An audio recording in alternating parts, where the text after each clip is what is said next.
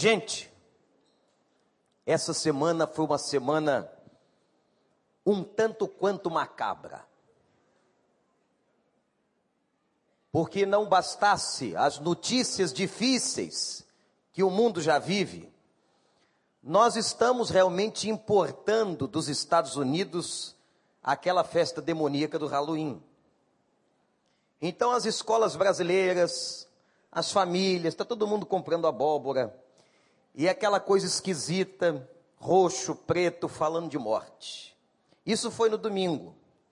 Mas na terça-feira, numa tradição muito antiga, veio o negócio do Dia dos Mortos. E muita gente não apenas lembra dos seus mortos, mas cultuam os mortos. E vão para os cemitérios colocarem refeições com doutrinas absolutamente erradas, equivocadas. Esta semana foi uma semana esquisita, com essa mensagem de morte. Eu estava vendo na televisão como é que as pessoas são marcadas pela questão da morte no mundo de uma maneira tão negativa. A morte para as pessoas lá de fora é um negócio que terminou, acabou, não tem jeito. A pessoa não tem qualquer esperança de eternidade, não consegue é, ver que depois da morte nós podemos ter a eternidade, que essa é a mensagem da ressurreição. Aliás, esta é a mensagem da ceia do Senhor. Amém, gente?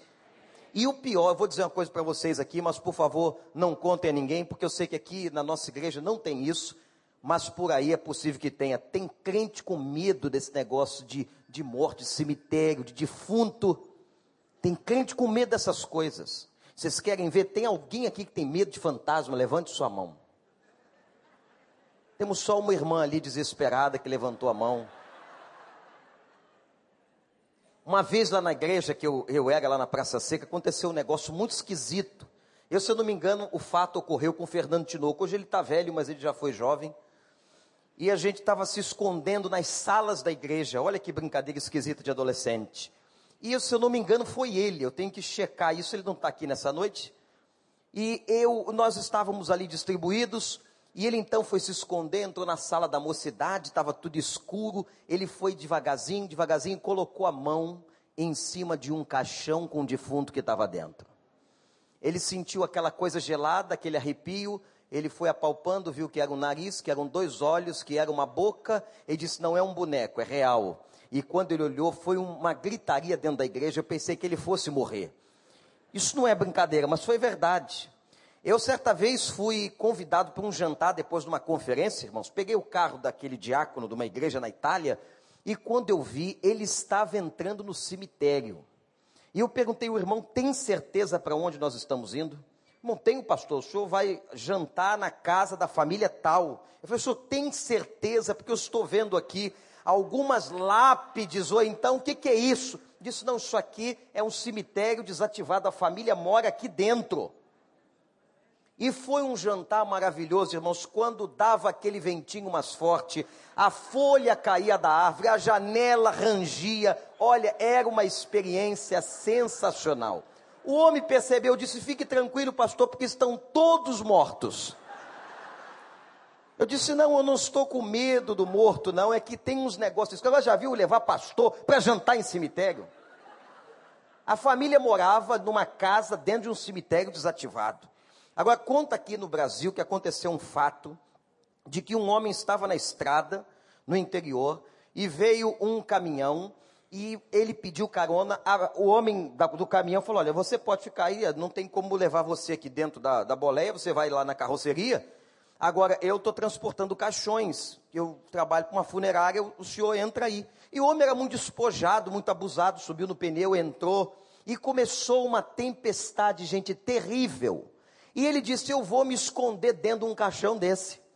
E ele deitou, isso foi notícia de jornal, ele deitou dentro do caixão, puxou a tampa e ficou ali dentro. Mais na frente, um outro homem pediu carona no mesmo caminhão e o motorista não avisou que aquilo tinha acontecido. Ele subiu no caminhão, só que esse que subiu pela segunda vez tinha muito pavor dessas coisas, medo de fantasma, cheio de mania. E quando ele olhou aqueles cachorros, ele ficou muito nervoso. Mas esse que daqui a pouco a tampa do caixão se mexe, uma mão sai para fora assim, o cara olha e diz assim: Já parou de chover? Diz que o sujeito morreu fulminado na boleta do caminhão. Isso foi noticiado numa estrada de Minas.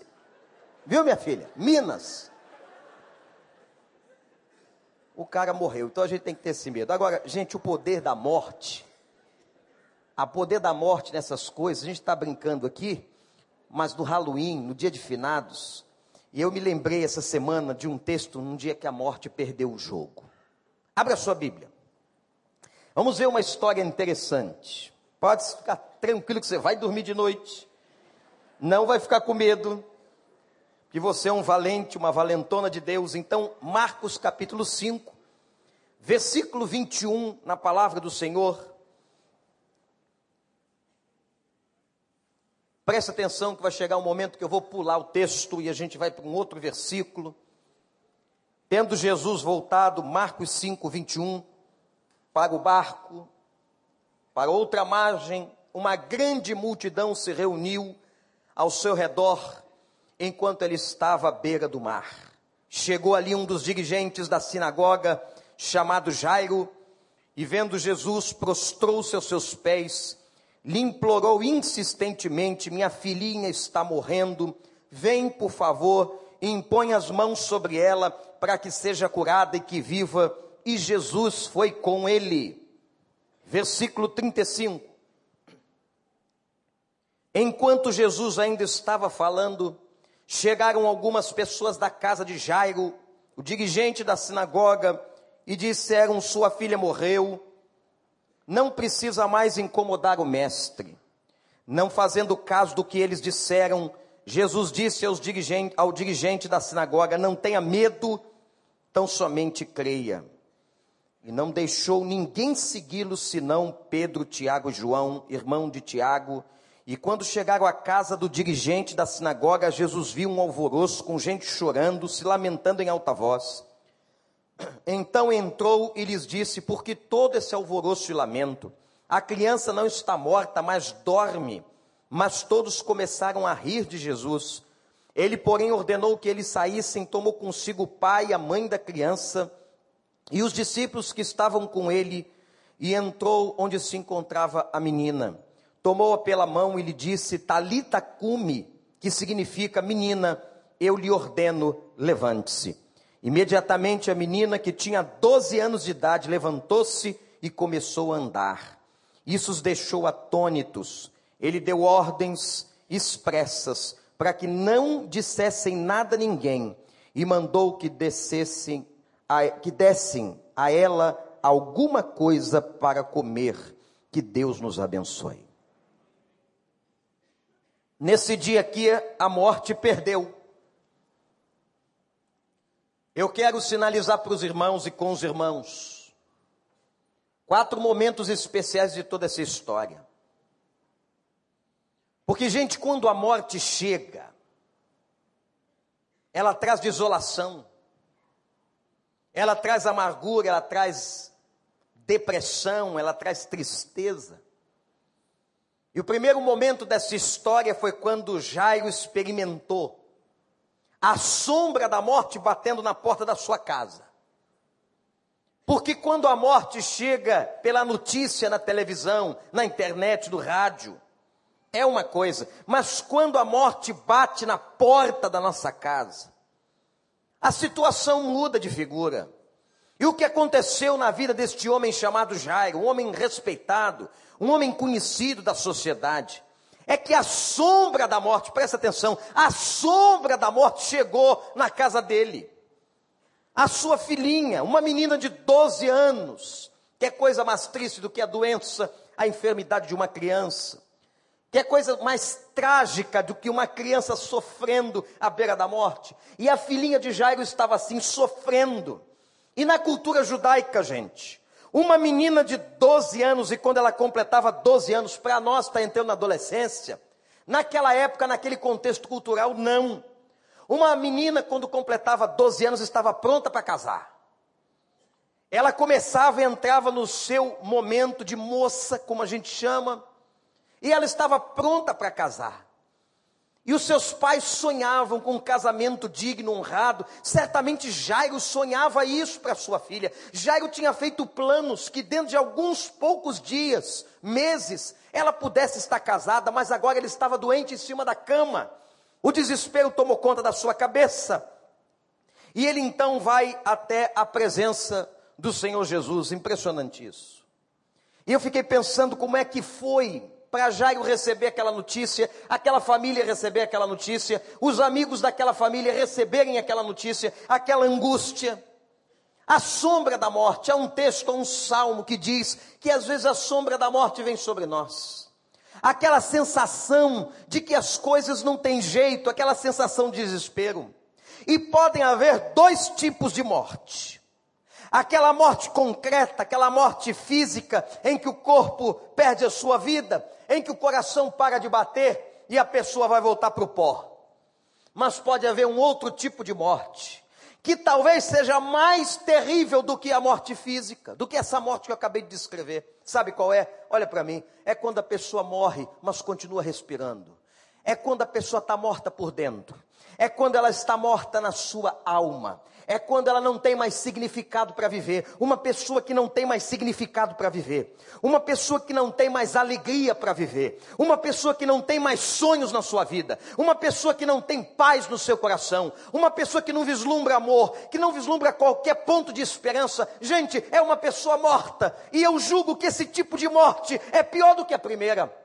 Porque esse tipo de morte a pessoa está respirando, ela está almoçando, jantando, ela está andando, ela está indo para o trabalho, ela está estudando, está fazendo as coisas dela, mas ela está morta por dentro. Ela não tem qualquer perspectiva. Esse segundo tipo de morte é mais terrível do que o primeiro tipo de morte. Agora sim, você talvez diga, pastor, eu não tenho ninguém morrendo na minha família. Mas esse tipo de morte está chegando na minha casa, está chegando na minha vida, como chegou na vida de Jairo. Quanta enfermidade na vida de tanta gente. Quantos casais enfermos, quantos pais enfermos, quantos jovens enfermos. Atenção, adolescentes da nossa igreja, quantos adolescentes mortos. Eles estão respirando, eles fizeram hoje a prova do Enem, mas eles estão mortos. Sabe por que, que eles estão mortos? Porque eles estão envolvidos em todo tipo de mortandade. Tem adolescente voltado para as drogas, e nós já sabemos por notícia que as drogas efetivamente chegaram a todos os municípios desse país. Que notícia dramática e terrível.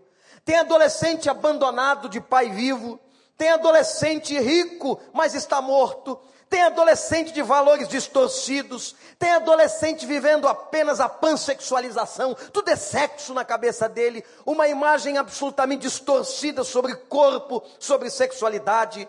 Tem adolescente envolvido com pornografia, tem adolescente envolvido com valores de morte, mas não é só adolescente, é gente grande, é jovem, é homem, é mulher que anda nesse mundo, mas a sombra da morte chegou sobre ele. É como se a experiência da cabeça de Jairo, da vida de Jairo, tivesse alcançando tanta gente e tanta gente que talvez esteja sentado aqui nessa noite, participando desse culto, celebrando o Senhor é uma realidade, irmãos, que nos faz chorar. Toda realidade de morte, seja a realidade de morte física, ou seja, a realidade de morte emocional, de morte dos sentidos, de morte dos objetivos, de morte dos sonhos, de morte da esperança, isso nos faz chorar. E é interessante Hoje de manhã eu pregava sobre a história de Lázaro, sobre as ataduras de Lázaro, que quando Jesus se depara com um quadro de morte, ele também chora, ele também se quebranta, ele também se comove, ele compartilha com a dor das pessoas, ele compartilha com a agonia das pessoas, como ele fez na casa de Marta e Maria, quando elas disseram: Ah, Senhor, se o Senhor estivesse aqui, meu irmão não teria morrido, mas ele está aqui. E a Bíblia diz que ele foi se comovendo no seu espírito, e quando ele chegou no cemitério e viu as pessoas chorando, e viu as pessoas de Betânia em prantos, a Bíblia diz que Jesus também chorou. E a gente se comove, a gente se comove com toda notícia de morte. Eu começo a conversar com as pessoas e vejo que elas têm notícias de morte no coração. Elas não vão contar que alguém, doutor Henrique, perdeu a vida, que o coração parou. Não, elas estão contando de gente que está viva, ou às vezes delas mesmas, elas estão dizendo: Eu estou viva, mas eu estou morta, a minha esperança está morta, a minha casa está morta, o meu marido está morto, os meus filhos estão mortos, os adolescentes lá de casa estão mortos. Há um sentimento de morte quando a sombra da morte vem sobre a gente, é uma coisa terrível. Eu vou contar para vocês uma história que eu ouvi no encontro de pastores que impressionou muito meu coração. Existem alguns homens de Deus nesse mundo, que são daqueles homens de Deus que a gente não duvida da integridade da vida. E um deles é o Bruce Wilson, pastor da igreja de Times Square em Nova York, em Manhattan. Meus irmãos, aconteceu um fato muito curioso naquela igreja. A sombra da morte que vinha sobre Nova York começou a chegar e parece que Deus estava trazendo uma revelação para aquele povo. O pastor Bruce declara que ele começou a sentir tristeza nos cultos da igreja. Ele começou a ficar triste no processo dos cultos. E aquela tristeza foi aumentando. Na semana seguinte, no domingo seguinte da celebração pela manhã na Times Square, não era só o pastor com sentimento de tristeza, mas muita gente da congregação estava com sentimento de tristeza. E no terceiro domingo eles começaram a chorar e começou haver derramamento de choro na igreja sem qualquer explicação, sem qualquer notícia de tragédia, sem qualquer coisa que explicasse aquele movimento. O doutor Bruce conta que teve um dia que ele estava sentado na cadeira do púlpito, estava pronto para pregar, e ele não conseguiu se levantar da cadeira, gente. Ele ficou sentado na cadeira. A tristeza tomou conta do coração dele, ele não conseguia levantar, ele começou a chorar. E quando ele olhou o plenário, a igreja estava chorando sem saber o motivo. Aquela igreja da Times Square fica a três quilômetros das famosas Torres Gêmeas. E dias depois aconteceu o grande 11 de setembro, que devastou aquela cidade. Gente da igreja morreu naquele prédio. E eles começaram a entender que tudo que eles estavam passando era um movimento do Espírito de Deus revelando à igreja de que a sombra da morte chegaria naquele lugar. E foi o que aconteceu. Depois que aquela desgraça passou, Deus restaurou a alegria na igreja. E o Dr. Bruce disse o seguinte: quando a sombra da morte chegar perto de você, quando o sentimento da tristeza tomar seu coração, quando essa, essa depressão de alma vier sobre você, clame ao Senhor, porque Deus pode estar te mostrando alguma coisa. Deus pode estar te mostrando alguma coisa. E o fato é, gente, que quando a sombra da morte chega, ela traz uma agonia terrível para o coração da gente. Mas veio o segundo momento na história de Jairo. Porque Jairo amou a sua filha profundamente. Que paisão. Que paisão que saiu de casa, que deve ter tido a notícia e ouvia falar do tal de Jesus de Nazaré que curava pessoas, que tinha poder, e ele foi até lá, como se fosse a última solução para sua filha. E a Bíblia conta que Jairo teve dois movimentos. E eu quero que você guarde isso. O primeiro é o amor. O segundo é renúncia. Quais são os dois movimentos de Jairo? O primeiro é o amor. E o segundo, igreja? A renúncia. Qual foi o primeiro? O amor. E o segundo, a renúncia. Versículo 22 e 23. Há uma declaração aqui tão linda. Você que é pai, você que é mãe. Olha o que, que Jairo disse para Jesus. E vendo Jesus, Jairo prostrou-se aos pés do Senhor e implorou da seguinte maneira: vejam o rogo de Jairo, vejam o clamor deste homem, vejam o coração desse pai. Ele diz assim: a minha filhinha, a palavra está assim no grego, a minha filhinha está morrendo. Ó oh, Senhor Jesus, vem e coloca as tuas mãos sobre ela. A minha filhinha está morrendo. Mas, gente, esse gesto de amor de Jairo, ele é acompanhado de uma atitude de renúncia. Por que renúncia, pastor? Eu vou te mostrar.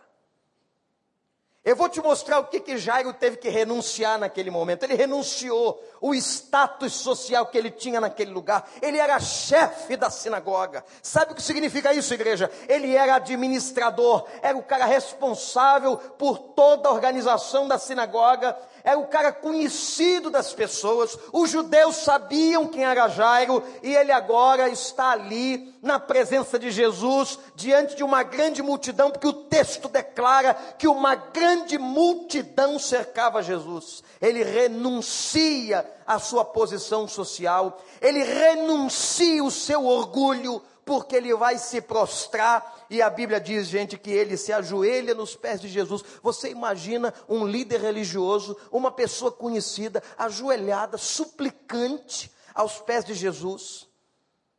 Ele renunciou, não queria saber se tinha judeu olhando, se tinha outras pessoas da sinagoga naquele lugar. Ele se ajoelha e ele começa a implorar: Senhor, a minha filhinha. Mas ele renuncia uma outra coisa. Ele renuncia convicções religiosas. Porque naquele momento, gente, ele sabia que muitos dos judeus da sinagoga não criam em Jesus não viam Jesus como o Messias prometido, não viam Jesus como Rei, como Senhor. Ele sabia que os seus pares religiosos não aceitavam a pessoa de Jesus. Ele então nega todas as suas convicções religiosas, como judeu, como chefe da sinagoga, como administrador, e ele vai à presença do Senhor com amor, com renúncia, e diz: Senhor, a minha filhinha está doente, eu rogo ao Senhor que vá na minha casa, que entre e coloque as tuas mãos sobre ela. E a segunda parte da nossa história tem a ver com a primeira. Porque quando está falando de morte na tua casa, quando está falando do sentido da morte, que não vem só apenas no físico das pessoas, mas a morte pode ser um clima dentro de casa. A morte pode estar instalada no psiquismo. Você vai perguntar, pastor, o que eu tenho que fazer? E eu quero dizer para você uma coisa, olha para mim. Só há duas coisas a se fazer quando a morte se instala, quando o sofrimento vem, como veio na casa de Jairo. A primeira é amar como Jairo amou, e a segunda é renunciar como Jairo renunciou. Se alguém está morto dentro da tua casa, se é teu marido, se é tua esposa, se é um adolescente, se é um jovem, você tem que amar essa pessoa. Não adianta você pisar, você se irar contra ela, porque ela está fazendo coisas de morte. Não, você tem que ter amor e tem que renunciar algumas coisas.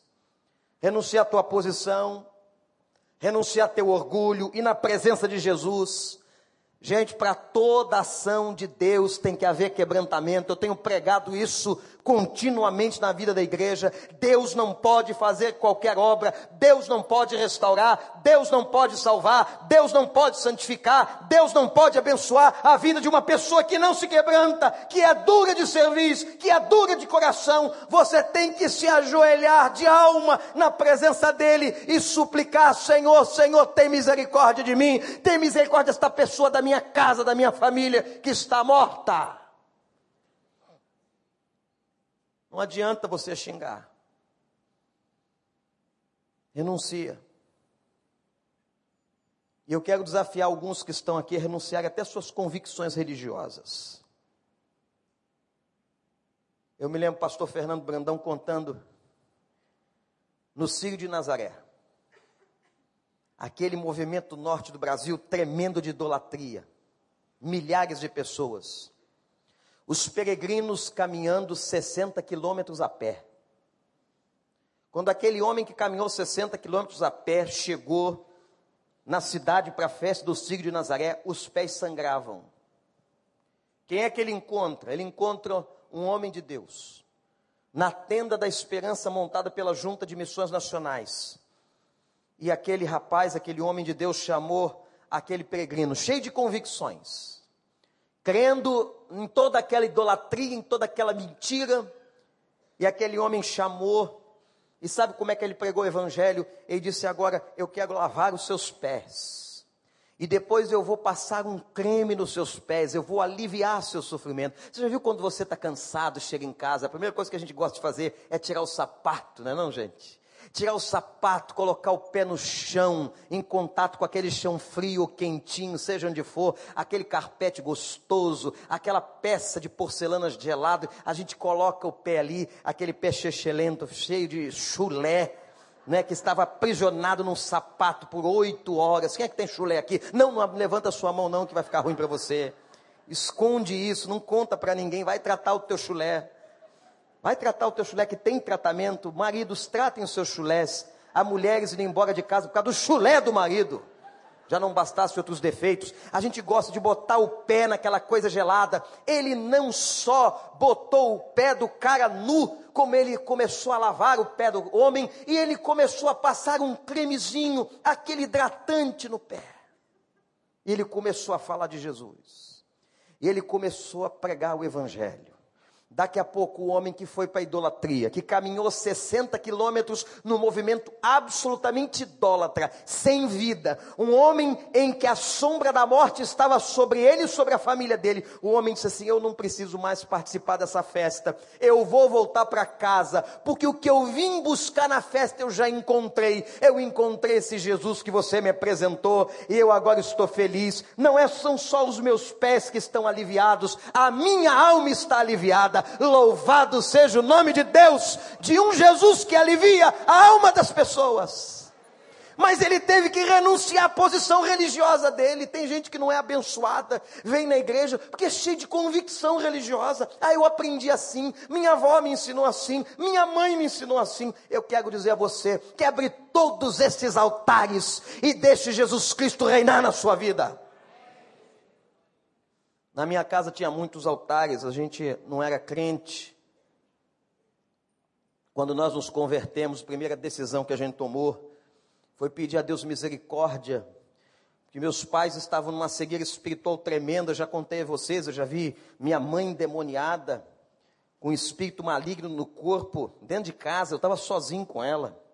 Na porta da minha casa havia uma fotografia do Papa João Paulo VI, tremenda. Meu pai, quando construiu a casa, fez um buraco na frente da casa e colocou ali um altar a São Jorge. Ele cria que São Jorge que tinha dado a casa para a gente.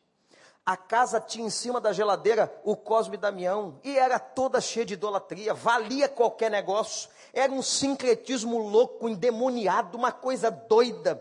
E a primeira coisa que nós fizemos quando eu e meu irmão nos convertemos é clamar a Deus: Senhor, quebre esses altares. Mas não adiantava eu chegar lá e quebrar na força física. Quem tinha que quebrar o Espírito Santo era Deus fazendo a obra.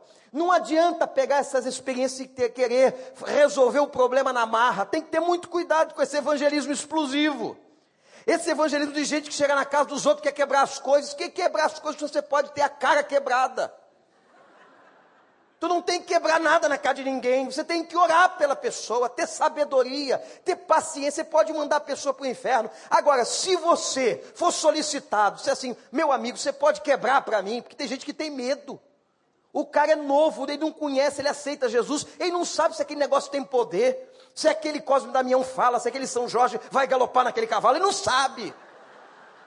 Então, se ele pedir para você, quebra para mim, aí você quebra tudo, você pisa, mas não chega na casa da pessoa com esse evangelismo explosivo, com a espada de Gideão, eu vou matar tudo aqui dentro, que você pode morrer e levar a pessoa para o inferno.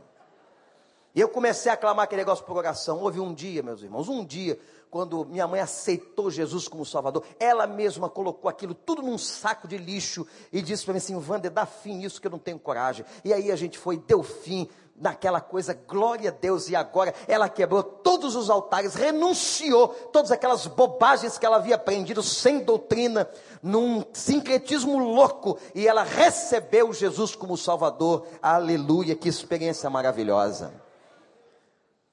A gente tem que renunciar para ter experiência com Deus, Jairo teve que renunciar. Ele renunciou aquele judaísmo louco do coração dele, aquela coisa encruada, aquela coisa que esperava o Messias. Estão esperando até hoje o Messias, e o Messias não vem. Sabe por que, que o Messias não vem? Porque o Messias já veio. Jesus está vivo, ele já veio, ele já morreu, já derramou seu sangue, já perdoou pecados e ele já ressuscitou. E hoje a gente celebrou aqui a morte e a ressurreição do Senhor Jesus. amor e renúncia. Mas agora vem o terceiro momento dessa história. Quando Jairo, atenção, ficou esperando o milagre. Olha o que, que ele fez. Eu e você faríamos a mesma coisa. E esse tempo agora que eu vou contar para vocês é um tempo difícil.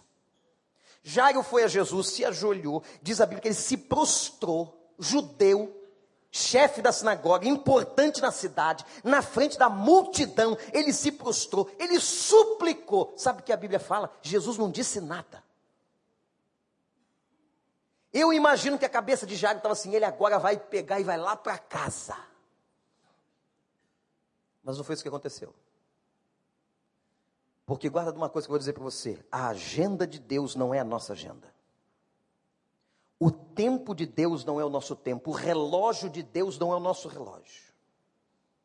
Sabe o que aconteceu no meio da história? Apareceu uma mulher.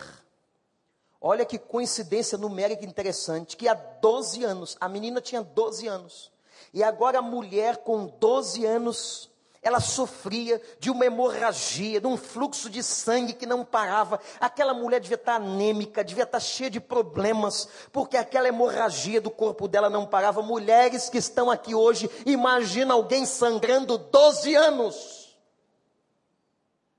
E o problema é que antes de chegar na casa de Jairo, na agenda de Deus, Jesus tinha que encontrar aquela mulher. E foi uma experiência linda. E sabe quem viu tudo que estava acontecendo ali? O tal do Jairo. E Jairo viu quando a mulher tocou a Jesus, ele diz assim: Alguém me tocou. Os discípulos repreenderam, disse, mas como é que o senhor pode dizer que alguém lhe tocou? Um monte de gente aqui apertando o senhor, essa multidão no meio dessas ruas estreitas. E Jesus disse: Saiu virtude de mim, alguém me tocou, eu quero saber quem me tocou. E aquela mulher se apresenta, e aquela mulher fica curada, e Jairo assiste tudo aquilo. Naquele tempo, por que, que eu disse que esse foi o momento mais difícil da história de Jairo? Que naquela hora, imagina um monte de gente, ele suplica, fica de joelho, Jesus não fala nada. Jesus não fala nada, vai dar atenção para outra pessoa. Ah, que raiva! Não está na Bíblia, não, é o que estou dizendo. Que crise! Eu vim aqui, chefe da sinagoga, me humilhei, me ajoelhei na presença dele, e ele não fala uma palavra, ainda vai atender uma mulher sangrando? A minha filha é mais importante, claro, os nossos são sempre mais importantes.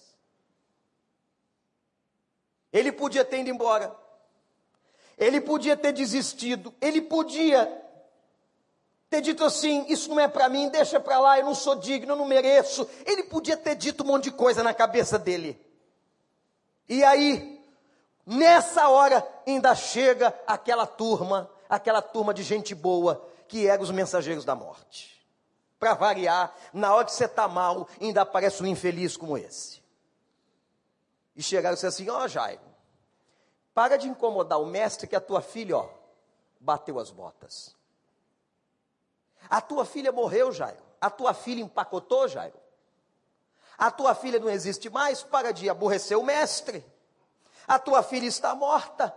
Imagina aquele homem, a fé de Jairo, a experiência de Jairo ela foi abalada naquele momento, irmãos. Ele fala, ele suplica, parece muitos de nós, algumas vezes, a gente fala, a gente suplica, a gente se humilha. Jesus não diz nada, dá atenção para uma outra pessoa, a gente vê a vida de uma outra pessoa sendo abençoada, e a nossa, Senhor, e ainda por cima aparece aquele mensageiro de morte, dizendo para a gente assim: olha, não adianta, não precisa mais falar com ele, a criança já morreu, não tem mais jeito, a menina se foi. Aí Jesus falou. Foi a primeira vez ele fala na hora certa. Jesus fala na hora certa. Você crê nisso? Jesus fala na hora certa. Repete essa frase comigo. Jesus fala na hora certa. Bota isso na tua cabeça. De novo, igreja. Jesus fala na hora certa. Mulheres, repitam isso. Jesus fala na hora certa. Homens, Jesus fala na hora certa. Toda a igreja. Sai daqui com isso na tua cabeça que vai resolver um monte de problema dentro dela. Naquela hora ele falou. E olha a frase, olha para mim. Não tenha medo, apenas creia. Que desafio. A multidão te aperta, os mensageiros da morte te desesperam. Eu não havia te dito uma palavra, mas a palavra que te digo agora é: não tenha medo, creia. Que o Espírito Santo traduza essa palavra no coração de quem precisa aqui nessa noite. Não tenha medo, mas creia. Enquanto Deus não fez o um milagre na sua vida, meu irmão. Enquanto a sombra da morte não saiu das tuas janelas, enquanto a sombra da morte está sobre a tua casa, enquanto a sombra da morte atacou alguma área da tua vida, da tua experiência de vida, eu quero repetir essas palavras para você. Não desista, não olhe para trás, não renuncie, continue crendo e continue acreditando que o Senhor está contigo, que Ele ouviu sim a tua oração, que Ele viu quando você se prostrou diante dEle e que Ele vai te abençoar, mas o tempo e o relógio pertencem a Ele. E olha pessoal, vai chegar a turma da morte, hein?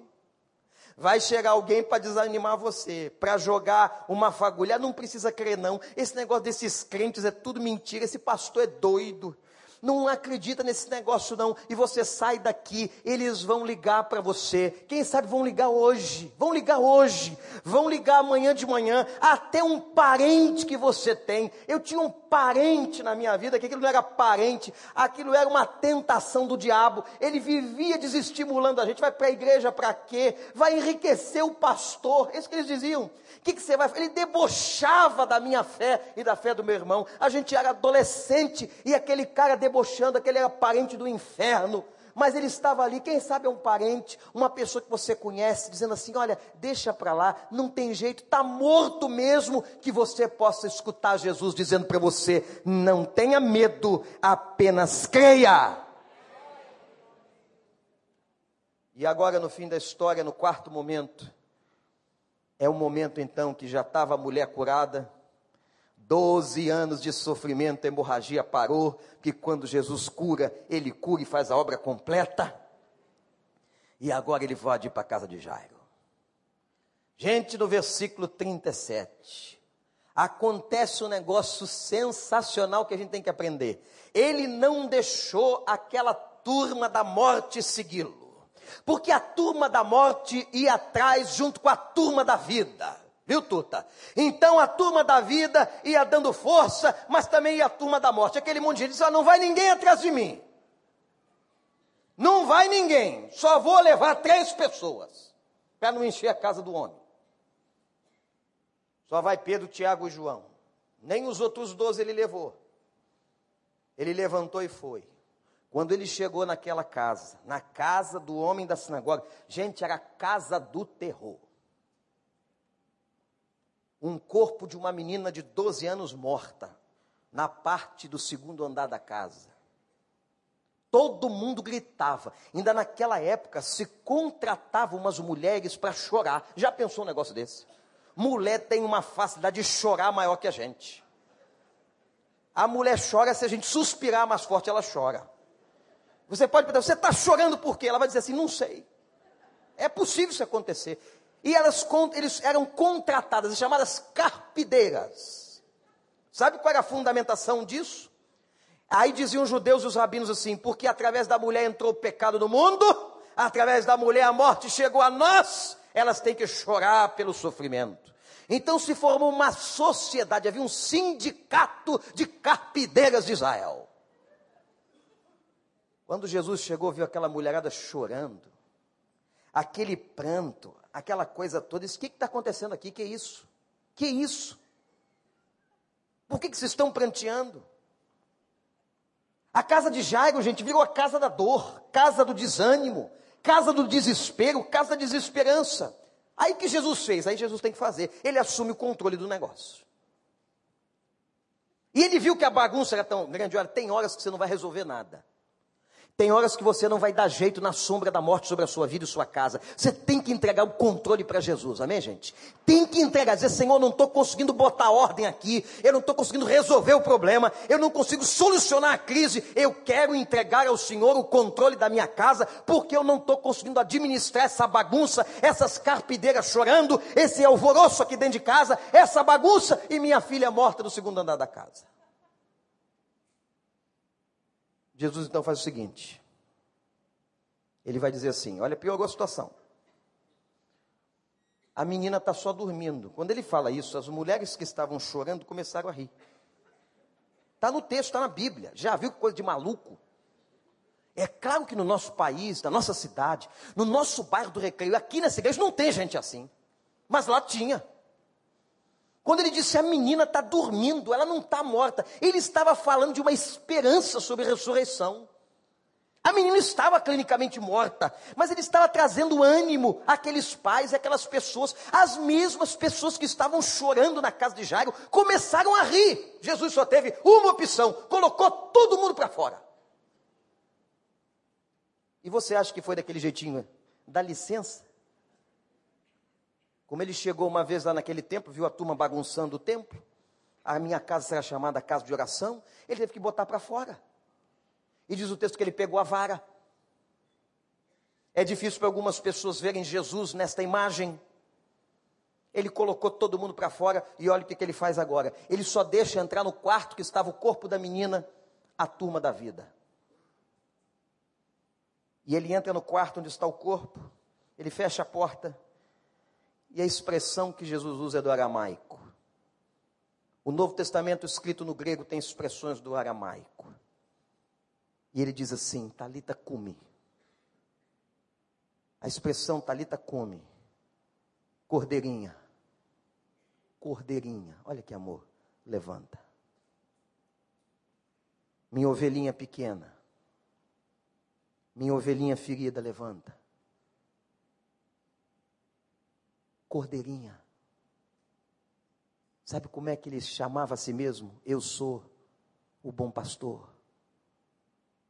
E se ele chama aquela menina de cordeirinha agora, ele está dizendo: Você é minha. Eu amo você. Talita cume, levanta, menina. Minha cordeirinha fica de pé. E o texto declara que a cordeirinha abriu os olhos e a morte perdeu. Por que choras? Porque o desespero, porque a sombra da morte chegou sobre a tua casa? Porque a sombra da morte chegou no teu relacionamento? Porque a sombra da morte está batendo na tua vida? Por que choras? Não tenha medo, creia somente.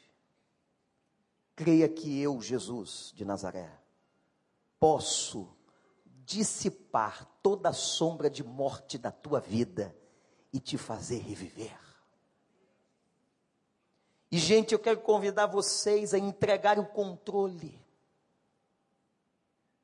A entregar o controle da tua casa nas mãos dele dessas coisas que você não está tendo jeito de solucionar, essa sombra de morte que veio sobre a sua vida e da sua família, você não consegue, entrega na mão dele, e olha, eu quero te dar um conselho, coloca para fora da tua casa essa gente que não acrescenta nada, essa gente com palavra de morte, essa gente com palavra de maldição, coloca para fora e coloca somente dentro dos teus aposentos e no quarto da necessidade a pessoa de Jesus com aqueles que te amam amam.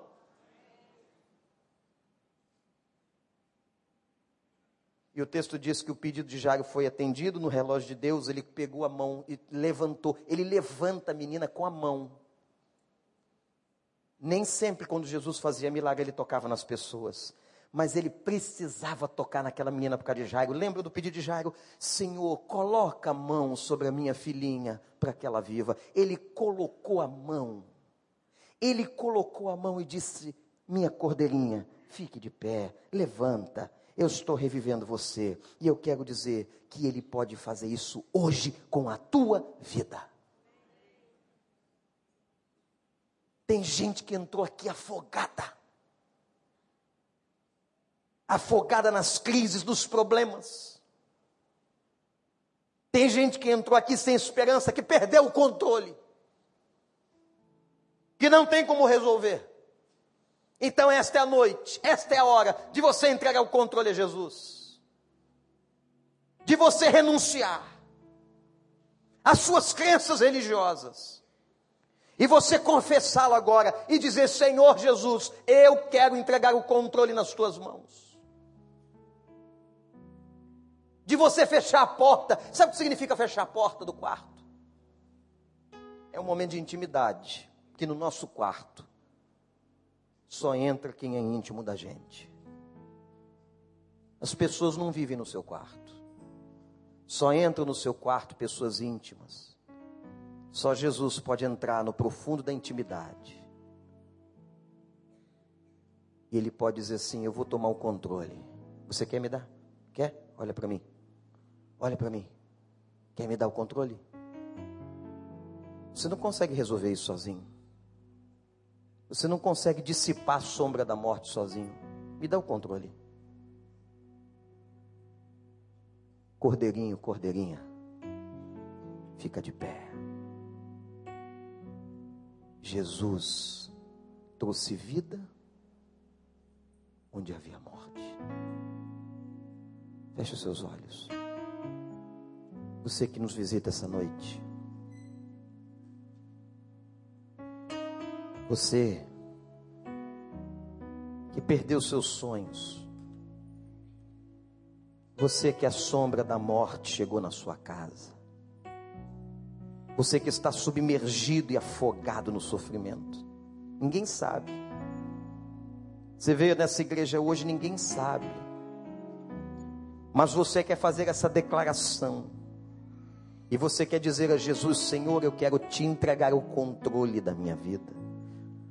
Você está com seus olhos fechados, a cabeça baixa. Deus sabe. Deus sabe de tudo que está acontecendo com você. Deus sabe onde a morte chegou na sua história. Deus sabe o que está morto em você, o que está morto na sua casa. E se você quer que Ele tome o controle, dá para Ele agora. E repete essa frase no coração comigo: Jesus, toma o controle. Eu estou afogado nos meus problemas, mas eu preciso que o Senhor traga vida onde há morte. Se há alguém aqui fazendo esta oração, precisando que Jesus tome o controle, se há alguém aqui que está fazendo isso, dizendo para Ele: Senhor, eu quero que o Senhor tome o controle da minha casa, dos meus filhos, mas eu preciso te entregar o controle da minha vida. Se alguém aqui fazendo esta oração, toda a igreja de cabeça baixa, eu quero que você que está fazendo esta oração, levante a mão onde você está agora, em nome de Jesus. Graças a Deus, graças a Deus, graças a Deus, graças a Deus. Ó oh, Deus, que momento importante. Levanta bem alto, graças a Deus. Você que nos visita, graças a Deus. Louvado seja o Senhor. Graças a Deus. Entrega o controle. Pai, diz assim: diz como Jairo, eu te suplico, Pai. Eu te suplico, traz vida onde está morto. Eu quero que toda a igreja fique de pé agora. Nós vamos repetir um cântico que cantamos durante a adoração. E eu queria muito orar com você. Eu vi tanta gente levantando a mão. Essa hora é muito séria, a igreja não se movimente, ninguém se movimente nesse santuário, apenas orando, porque esta é uma hora que Satanás atua na vida das pessoas. Vai dizer para as pessoas que tudo que o pastor está pregando é mentira, mas ele está derrotado no nome de Jesus. Jesus está quebrando cadeias aqui hoje. Eu vou pedir para todas as pessoas que levantaram as mãos, que querem dar o controle para Jesus, enquanto a gente canta, que você vem aqui na frente para a gente suplicar pela tua vida. Pode vir. Vamos cantar, igreja. Vamos cantar. Vem. A noite chegou. Vem dar o controle para Ele. Vem suplicar. A sombra da morte bateu a porta da tua casa. Vem, vem. alcançar. Tu és. Vem eu peço a membros da igreja, Ministério de Aconselhamento, que abrace as pessoas, especialmente que não são da igreja. Graças a Deus. Deus seja louvado. Deus está fazendo coisas lindas aqui hoje à noite. Aleluia. Me faz andar sobre as águas. Deus está trazendo quebrantamento nessa noite, aleluia. Gente se prostrando aos pés do Senhor. Isso. Entrega o controle para Ele. Você não tem conseguido resolver o problema. A sombra da morte chegou na tua casa. Vem, vem se você está aí ainda. Está faltando você. Corre para Jesus. Faz como Jairo. Corre para Jesus. Faz como Jairo. E suplica, Senhor, traz vida onde há morte. Pode vir. E a igreja cantando em adoração e suplicando. Porque está sendo travada uma batalha espiritual aqui nesse lugar. Se a tempestade me alcançar, tu és. Toma o controle, Jesus. Se o mar me submergir a tua mão, me traz à tona pra respirar e me faz andar sobre as águas. Diz assim, igreja: Tu és o Deus da minha salvação. És o meu dono, És o meu dono, minha, minha cordeirinha, levanta. minha Eu sou teu e tu és minha.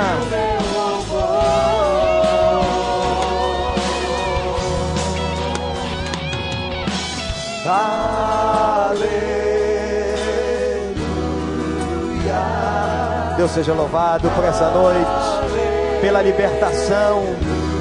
Deus seja louvado pela salvação. Deus seja louvado pela ressurreição de vidas. E a igreja glorifica. Aleluia, aleluia.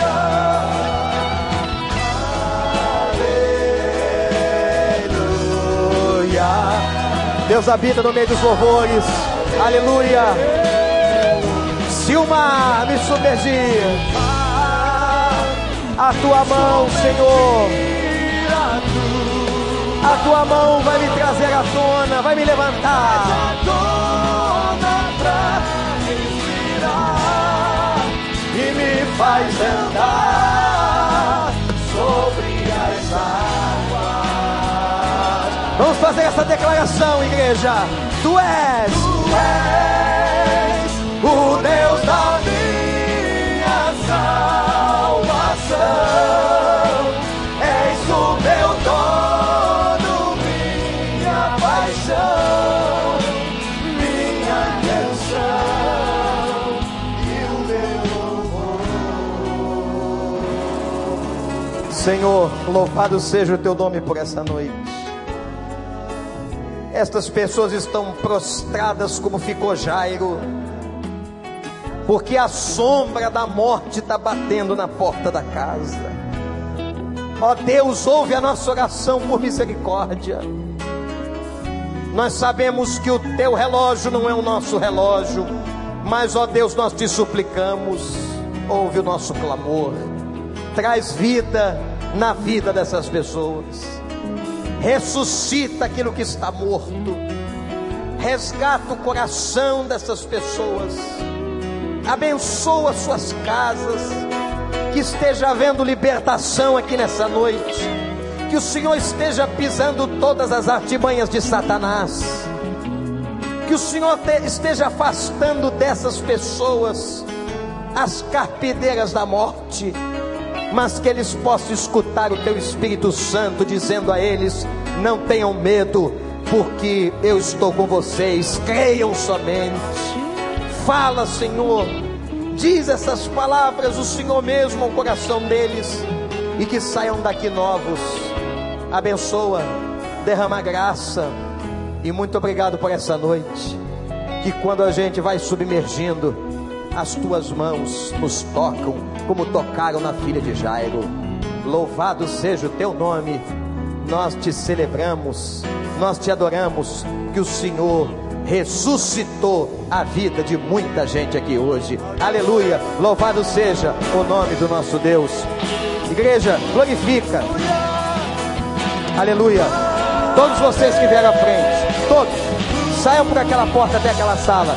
A gente quer ter o seu nome, o nome da sua família. Pode sair, todo mundo, por aqui, por gentileza. Os membros da igreja ajudem. E a igreja canta.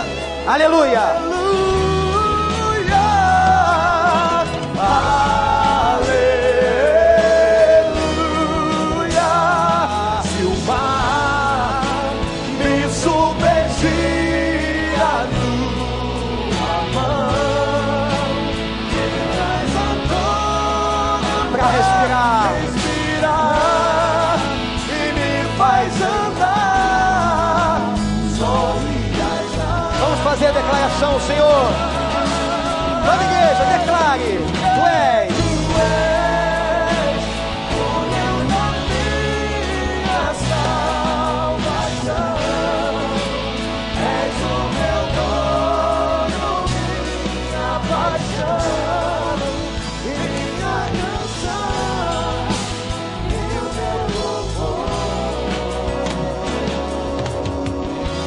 Agora vamos dizer aleluia. Todo mundo.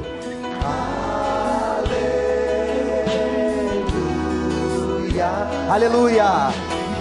A palavra aleluia significa louvor ao nome de Yahvé. Yahvé, o Deus do Velho Testamento, o Deus do Novo Testamento. Aleluia a Ele.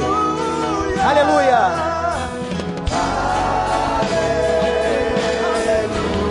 Aleluia. Toda igreja.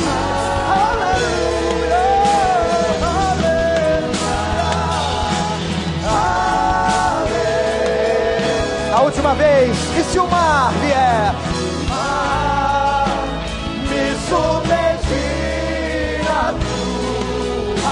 Vai pegar você, vai levantar, vai fazer você respirar de novo. Glória a Deus. faz andar sobre as águas. Declarando: Tu és o Deus da minha salvação. Levante a mão para o Senhor.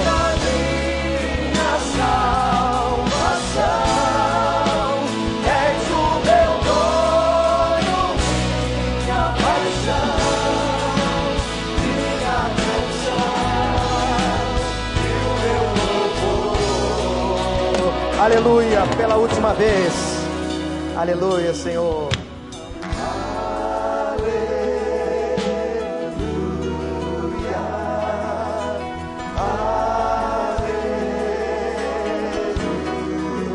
Aleluia, bem mais forte agora, do fundo da alma. Aleluia,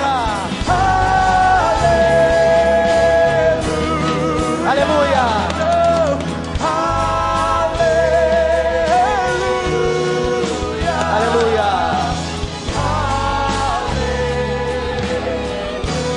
Você pode glorificar o Rei do Senhor. Deus te abençoe. Tenha uma semana na presença de Deus. Dê um abraço que está do seu lado. E diz: Ele é o nosso dono, Ele é o nosso Rei.